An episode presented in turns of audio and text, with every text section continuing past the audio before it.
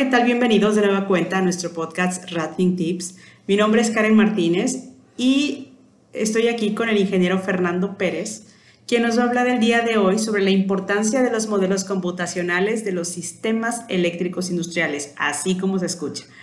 Fernando, buenas tardes, gracias por estar con nosotros. Hola, buenas tardes, eh, un gusto de nuevo estar con ustedes. Gracias, Fernando. Y pues yo quiero compartirles que hoy eh, hacemos con esta emisión el cierre de nuestra primera temporada de Rating Tips. Les agradecemos muchísimo, ya eh, haremos el cierre, pero bueno, vamos a ahorita entrar en materia. Y Fernando, por favor, compártenos, ¿qué es el modelo computacional de un sistema eléctrico? Bueno, el, el modelo computacional es el archivo generado por un programa de análisis el cual contiene toda la información del sistema eléctrico.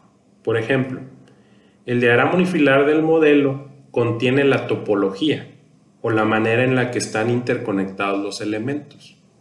Además contiene las bases de datos de todos los equipos que están en el sistema eléctrico como transformadores, tableros de distribución, interruptores de potencia, protecciones, transformadores de instrumentos, cables alimentadores. El modelo computacional contiene la mayor cantidad de detalles relacionadas a cada uno de estos elementos. ¿Y qué se requiere para generar el modelo computacional del sistema eléctrico? De manera clásica, lo primero que se requiere es que el cliente o el usuario industrial tenga actualizado su diagrama unifilar en formato de dibujo AutoCAD. Muy bien. ¿Qué es el diagrama unifilar? El diagrama unifilar es, una, es un dibujo que representa de manera simplificada al sistema eléctrico. Si no lo tiene, hay que hacer un levantamiento de información de campo para generar o actualizar el diagrama unifilar. Okay. Que un analista de sistemas eléctricos de su departamento de ingeniería o una firma externa especializada en análisis de sistemas eléctricos genere el modelo eléctrico en un software de análisis computacional de uso extendido en nuestro caso, usamos el software ETAP en su última versión. Ah, muy bien. Y me gustaría que nos platicaras cuáles son las mínimas ventajas y también hasta el mayor beneficio que se tiene al contar con un modelo computacional del sistema eléctrico. Lo mínimo que podemos obtener de, de generar un modelo computacional es mantener los diagramas unifilares de la planta. ¿Cuál es el, mayor beneficio de mantener los, diagramas unifilares de la planta? Es eh, estar relacionado con, la operación segura del sistema eléctrico, es decir, la, la operación con seguridad para de los trabajadores del sistema eléctrico. La forma de generar los diagramas unifilares ha cambiado. Ahora se hace de las... De, anteriormente se hacía un levantamiento de campo y se dibujaba en AutoCAD y se ponía ahí toda la información. Pero la, la, el AutoCAD es solamente una herramienta de dibujo. Entonces ahora las, las nuevas herramientas en, las, en los softwares de análisis se puede eh, generar una base de datos eh, que es mucho más avanzada que tener la, la base de datos en un, en un diagrama de unifilar de AutoCAD. ¿Y cuál es el procedimiento? Un ingeniero de servicio levanta en campo la información, toda la información eléctrica y genera un dibujo en borrador. Este dibujo lo toma un analista de sistemas eléctricos y genera el diagrama unifilar y la base de datos en el programa de análisis. ya que está hecho todo este trabajo, el diagrama unifilar se exporta a un formato en AutoCAD y se edita de acuerdo con los formatos de presentación de la planta, es decir, su marco, su nombre, el tipo de letra, etc. Okay. Eh, aparte de esto, podemos obtener otros beneficios. Ahora sí, el, diagrama unifilar no solamente es un dibujo, sino es una base de datos relacionada al dibujo. Eh, la, la información del sistema eléctrico se mantiene en el archivo que es la base de datos y que en el argot de análisis se llama modelo de simulación, que puede evolucionar en paralelo con el sistema real. Eh, a esto se le llama digital twin. Cualquier parámetro del sistema eléctrico puede ser visto de una manera amigable con el software de análisis. El usuario industrial puede administrar su base de datos o una firma especializada en análisis de sistemas eléctricos puede administrar la base de datos del sistema. Para enfatizar en la utilidad de la base de datos del sistema eléctrico, te, menciono algunos beneficios. Lo, más, este, digamos que lo, más importante es que tenemos un acceso de manera eh, instantánea y en una sola plataforma a cualquier información relevante del sistema eléctrico. Ah, bien. Datos de placa, por ejemplo, de tableros de media tensión, ajuste de unidades de protección en interruptores de baja tensión, datos de placa de transformadores de potencia, ajustes de todos los relevadores de protección presentes en el sistema eléctrico, información de los elementos de protección contenidos en, la, en las gavetas de los centros de control de motores. Toda esta información que enumeré, eh, toda la información de detalle no puede ser puesta en un dibujo unifilar clásico de un, diagrama unifilar. Se, pone información relevante para la operación del sistema eléctrico. Sin embargo, esta base de, datos del, que está en el programa, que está relacionada al dibujo, al diagrama unifilar, es mucho más extensa. ¿sí? Ok. Y pues me gustaría ahora que habláramos de los mayores beneficios que podemos obtener. ¿Nos puedes compartir esta información?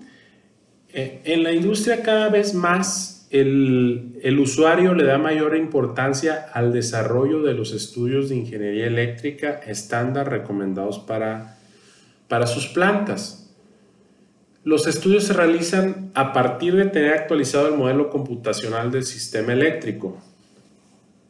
Bueno, ¿y cuál es el objetivo de estos estudios de ingeniería eléctrica?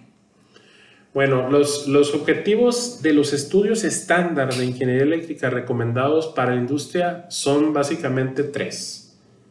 El primero, lo más importante, cuidar la, cuidar la seguridad de las personas. Claro, lo más importante. El segundo es incrementar la confiabilidad del sistema eléctrico que tiene un efecto directo en la continuidad de la producción. Es decir, cualquier falla estos estudios tienen el objetivo de minimizar el efecto de una falla. Okay. Y el tercer objetivo es operar el sistema eléctrico de manera eficiente, es decir, darle un uso eficiente a la energía eléctrica.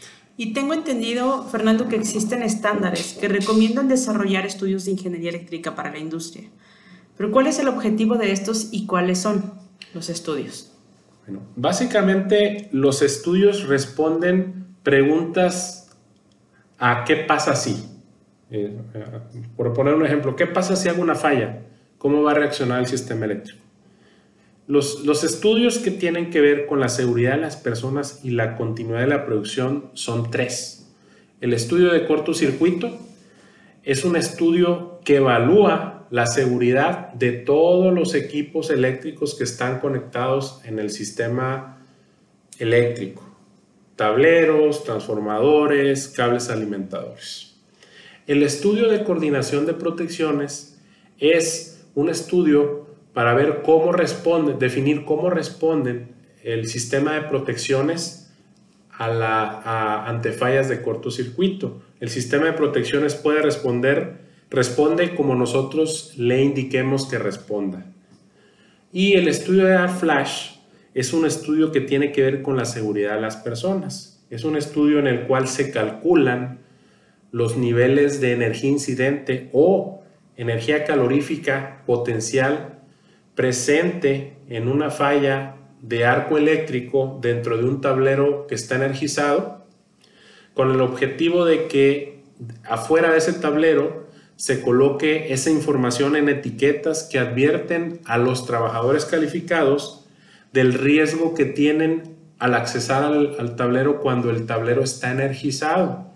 Y también le indican el tipo de ropa que debe usar o, la, o, el lo, o lo que le llamamos equipo de protección personal para minimizar el riesgo de quemaduras. Me gustaría aquí intervenir, Fernando, para invitar a todas las personas que nos escuchan a que escuchen precisamente nuestro podcast 1, 2 y 3 en el que hablamos sobre cortocircuito, coordinación de protecciones y arc flash, esto que acabas de mencionar. los siguientes estudios tienen que ver con el uso eficiente de la energía eléctrica. Flujos de carga de 60 ciclos. Por ejemplo, nosotros podemos tener, em, podemos modelar cómo corregir el factor de potencia de una planta usando un modelo completo de flujos de carga. Podemos, eh, y eso tiene que ver con el, con, el, con el uso eficiente de la energía.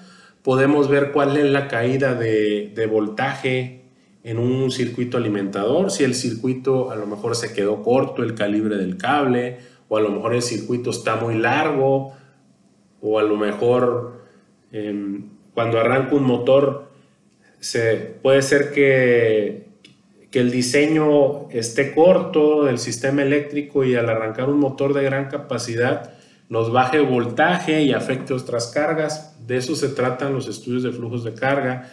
Eh, en, qué porcentaje de su capacidad nominal está cargado un transformador, etc.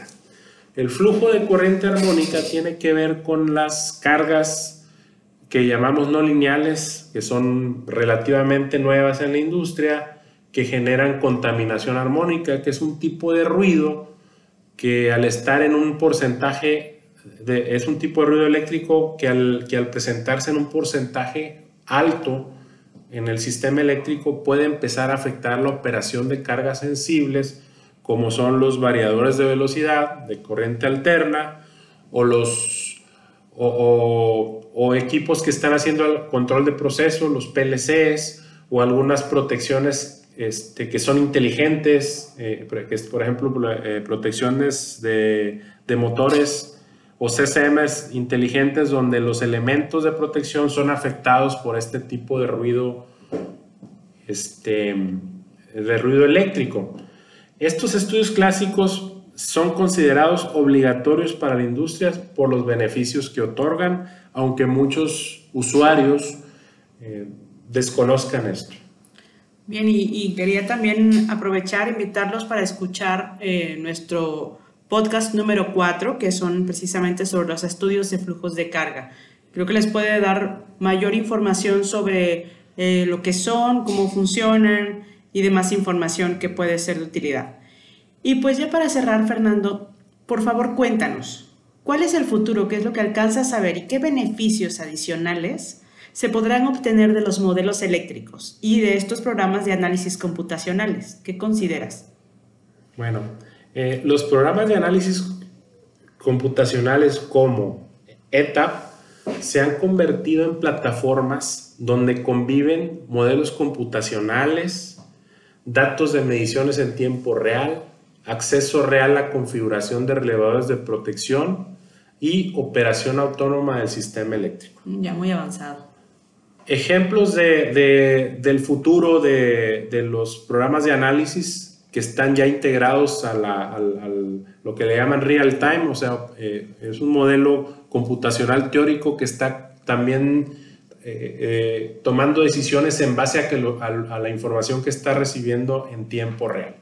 Por ejemplo, en sistemas eléctricos muy complejos, por ejemplo, como en una refinería de petróleos mexicanos, un operador puede simular una operación como abrir un interruptor y ver una simulación de lo que sucedería en la vida real, sin que lo haga en la vida real, anticipando su efecto sobre el sistema eléctrico.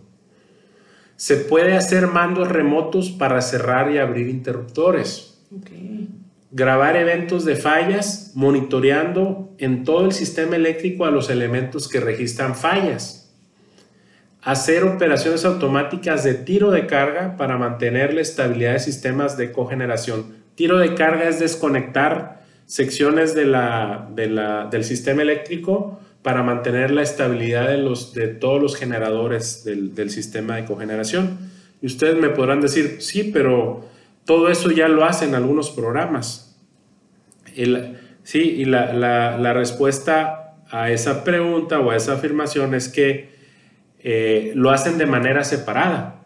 Eh, la, tendencia es que un solo, una sola plataforma haga todas esas operaciones y no importe si hay 10 o 20 marcas de equipos trabajando en, el, sistema eléctrico, el programa va a ser capaz de, leerlos a todos y mandarles este, señales de, mandos a todos los equipos, independiente de la marca que sea. Mm, muy bien. Oye, qué interesante está eso. Ya el hecho de que esté unificado en un solo sistema da una ventaja enorme a todos los usuarios de estos servicios. Pues muchísimas gracias. Esto ha sido todo por, por esta emisión. Quiero despedirme, Fernando, por favor. Gracias por estar nuevamente con nosotros. Esta información sé que es muy relevante. Gracias, Fer. Gracias por, por escucharnos, por seguir toda la, la, temporada y esperemos pronto volver a estar con ustedes. Tenemos, vamos a tener sorpresas. Eh, estamos preparando unos webinars para ustedes también eh, de información que les sé que les va a ser de utilidad. Pues muchas gracias por esta primera temporada, por escucharnos, por todo este tiempo. Los voy a extrañar en este tiempo y pues nos estaremos escuchando nuevamente muy pronto. Síganos en nuestras redes sociales, ahí es donde vamos a estar eh, bajando, vaciando toda esta información de los eventos que vamos a tener eh, para compartir con ustedes más información. Que tengan un excelente día. Esto ha sido todo por hoy y por esta temporada. Esto fue Ratfin Tips. Hasta la próxima. Hasta la próxima. Visita nuestro sitio web ratfin.com.mx. Búscanos en redes sociales como Ratfin SADCB